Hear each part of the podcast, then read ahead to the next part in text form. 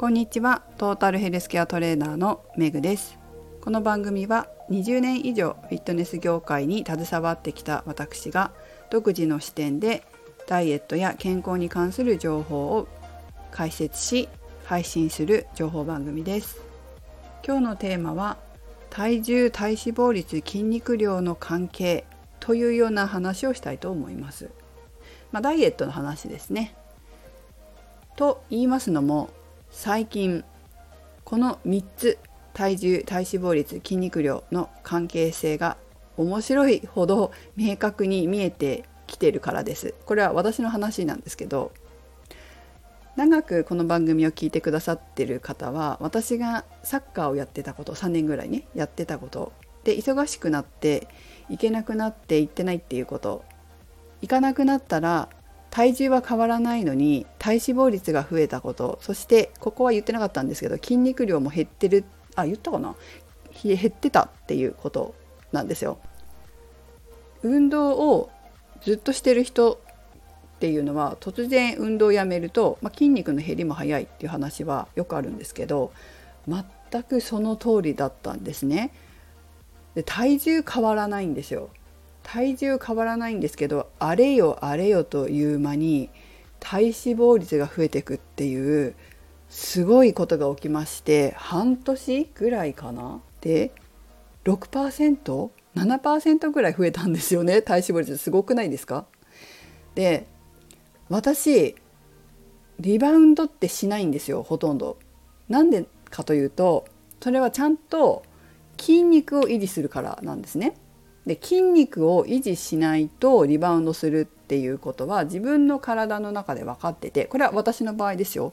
私自身は筋肉がこうつきにくいというかそういうタイプなので筋肉を減らしたり筋肉の運動筋トレとかをしなくなっちゃうとほんと簡単に体脂肪率増えてっちゃうんですよ筋肉の減りも早くて。なので体型をキープする体型コントロールするためには私は筋トレって、まあ、筋トレとか、ま、サッカーぐらいのちょっとハードめな運動っていうのは必須なんですよ。自分が体を体脂肪率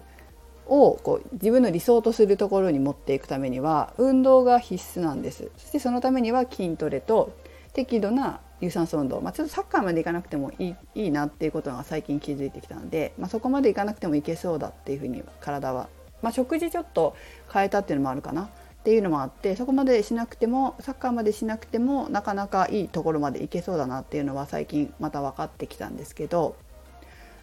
でこの体重体脂肪率筋肉量を毎日そうですね。いつからだろう。今の体組成計になってから測定して今の体組計体組成計って Bluetooth で勝手に勝手にっていうか携帯に携帯っていうかスマホにそのままダイレクトに入ってグラフまで作ってくれるじゃないですか。っていうアプリがあったりするんですよ。連動してて。私が使ってるのはタニタですけどタニタの体組成計を使ってスマホのアプリと連動させると Bluetooth でこう手動でこれちょっと押してますけど自動じゃなくて手動でこうクリックするとデータが飛んできてスマホの中でグラフ化までしてくれるんですけどそれをこう見出しててで昔からその筋肉量との関係っていうのは分かってたんですよね。っていうのも1回だけリバウンドしたっていう話を昔したと思うんですけどそのリバウンドした理由っていうのは糖質の完全オフダイエットを2週間やったんですよ。2週間だったよな。3週あ3週間かな。3週間かなそのぐらいかな。そんなに糖質オフをしたら筋肉が減ってくわっていうのは分かってたんですよ。だって理論を勉強してるから。だから私は糖質制限は、うんと、しないんですよ。運動してるからね。で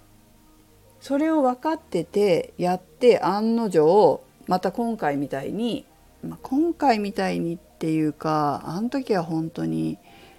まあ、似たような感じですよね。体重はそんなに変わんないんだけど体脂肪率が増えて筋肉量が減ったっていう経験をその30代後半ぐらいかな半ばぐらいかなの時にしてて二度と糖質制限はしないと思ったんですよ。まあ、そのやっぱり必要なんですよね体を動かす人にとって筋肉って。それに筋肉を保持できないとどうしてもこう体力が落ちていっちゃうので仕事にも影響するじゃないですか。やっぱ仕事ってある程度体力必要ですよね。体力が結構重要になってくる。本当ギリギリ限界までこう仕事しなきゃいけない。いけないっていうか仕事したいなっていう人ってやっぱ体力も大事だっていうのをよく知ってるので、まあ、よくねあのよく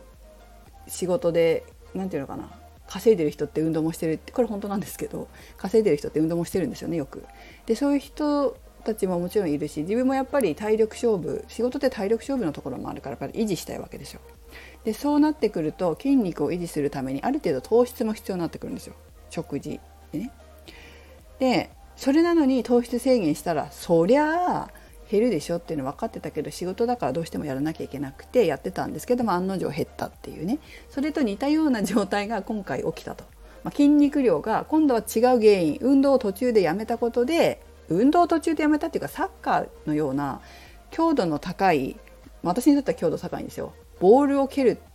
強くボールを蹴るって結構筋肉使うのででそれがなくなった。で1週間に1回走ってたりしたわけですよね。しかも1時間半も。走ってボール蹴って。でそういうこう筋力を使うっていうことがなくなったら下半身の筋肉が特に減っていってそして体脂肪率が増えていった。でも体重は変わってなかったっていうすごいことが起こって結構短期間で起こったんですよ。でこれもうまずいなと思ってたらあちょっと食事やっぱりこうサッカーしてるとそれ逆に糖質が必要だからねお腹空いちゃうからすごく。食べてたんだけどやめたから減らさなきゃいけないんだ。っっていうことに本当30代とかでもよくあることだと思うんですけど 20代の時に好きなだけ食べててもそんなに増えなかったのに30過ぎてからは同じ量食べてたらなんか太っていくみたいな、まあ、そんな感じです。本当に。代謝が下がる。って私の場合は本当に明らかに筋肉量が減って代謝が下がって、え同じ食事をしているとその分脂肪がつくっていうところだったんですけど、まあ、そういうことがあったのであこれちょっと本当に、えーサッカーやってた頃までのような食事はできないなと思って戻してったんですよ。普通の普通の人の食事にというかね。そしたら、まあ、だんだん戻ってきてでトレーニングは引き続き別に変わってないんですよ。トレーニングの内容なんかサッカーやってた時とやってない時って全然変わってないので本当にこうサッカーの1時間半1週間に1回っていうのがどれだけダイエットっていうか私の体づくりに貢献してきたかっていうのが分かるんですけど、まあ、そういったことをして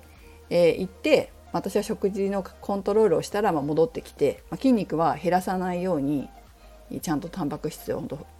結構食べてますね。増やしてはいるんですけど戻ってきてもうもうちょっとのところなんですよね。本当にそのサッカーやってた時ぐらいの体型に戻るのにあと体脂肪率が12%減らすっていうところまで来ているのでもうちょっとなんですけどちょっと結論が遅くなっちゃったけど前置きが長すぎてそのデータ飛んできたデータを見てると今ねグラフ私お客様にはグラフを作って差し上げますけどダイエットのお客様には体重と体脂肪率でグラフを作るんですよ。その毎日のデータと平均データのグラフを作るんです。まあ、自分でね私みたいにアプリに登録する人スマホと体組成計を連動させてデータをそのまま入れちゃえるというこう電脳系の方電脳系女子は自分でやりますけどまあ、なかなかそういうの苦手な方もいてそういう方には作って差し上げてるんですね。で、えーとまあ、私の場合その今は連動させてデータをこう中に読み込ませることができるタイト性に変えたのでグラフが勝手にできるんですけどそのグラフが結構いろんなグラフ作ってくれるんですよ。でそうですね面白いところで言うと何だろうグラフを見るっていうとあ入っちゃったなんか全部出るんだな体重体脂肪率 BMI 筋肉量筋肉スコア筋質点数筋質点数内臓脂肪レベル基礎代謝量体内年齢推定骨量体水分率、まあ、こういうの全部出るんですよ。測定したやつ。で、まあ、そんな忙しいので全部いちいち毎日チェックできないけど体重はあまり私は見ないんですよ。体重関係ないから体型に。私の場合は体脂肪率と筋肉量を見るんです。で筋肉量なんて見てきたことなかった見てきたけどグラフ化したことなかったんですよ自分の。で見ると本当に最近筋肉量が上がってきたんですよ。なんか、夏結構暑すぎて私出張するからストレスが肉体的ストレスが結構あったんじゃないかって推測してるんですけど暑すぎてストレスで体脂肪率そこまで減らなかったり筋肉量が増えなかったりしたんですよなぜか。なんでだろうなと思ってるんですけど多分暑すぎたのかな疲労がすごかったんですよね本当に今年の夏めちゃくちゃちょっと私仕事的にもやばくて体のこのコンディションを整えることで精一杯だったんですけど、まあ、それで太らずにとにかくキープはできたんですよね。で9月に入って少し涼しくなってからだんだんと筋肉量が増えていってるんですよ。で筋肉量が増えていくと体脂肪率がどんどん減っていくんですよ。平均値がどんどん落ちてってすごいあれ？と思ってね8月そんなに同じような生活してたのにそんなにこう体重体脂肪率、まあ、体脂肪率筋肉量がそんなに動かなかったのに9月になってから圧倒的に筋肉量が増えてきて2キロぐらい増えたんですよね。で2キロ増えるってことは結構代謝まあそんなに代謝上がんないって言うけどでも消費カロリー消費エネルギー量とかもやっぱり増えるからそういったのもあるんだろうなと思うんですけど体脂肪率も本当平均値また移動して減ってきたなっていうのが見えてすごい面白かったです。このグラフつけてデータで見るって本当面白いですよ。自分の体を理解するのに。真夏の暑い時に何しても体重体脂肪率も筋肉量もそんな変わんなかったのに涼しくなったら急に移動し始めたみたいな。で10月今ね涼しいからまたちょっといい感じになってきてあ一つこう自分のステージ上がるなみたいな感じで見てます。でもうちょっとしたら